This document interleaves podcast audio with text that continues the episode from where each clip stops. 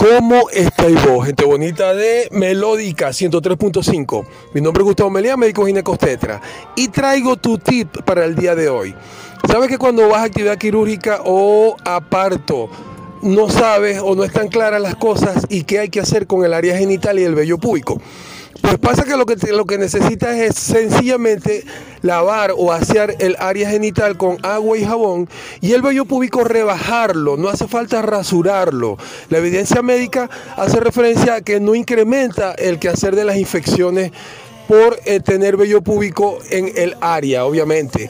Entonces solamente con rebajarlo es suficiente. Que paséis un excelente día. Hey, ¿sabéis que estáis por Melódica 103.5?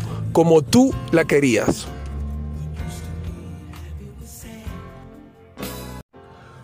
¿Cómo estáis vos, gente bonita de Melódica 103.5? Mi nombre es Gustavo Melía, médico ginecostetra, y traigo tu tip para el día de hoy.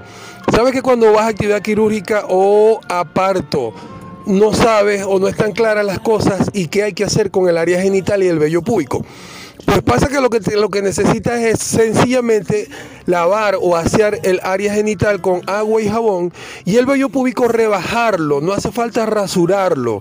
La evidencia médica hace referencia a que no incrementa el quehacer de las infecciones por eh, tener vello púbico en el área, obviamente. Entonces solamente con rebajarlo es suficiente. Que paséis un excelente día.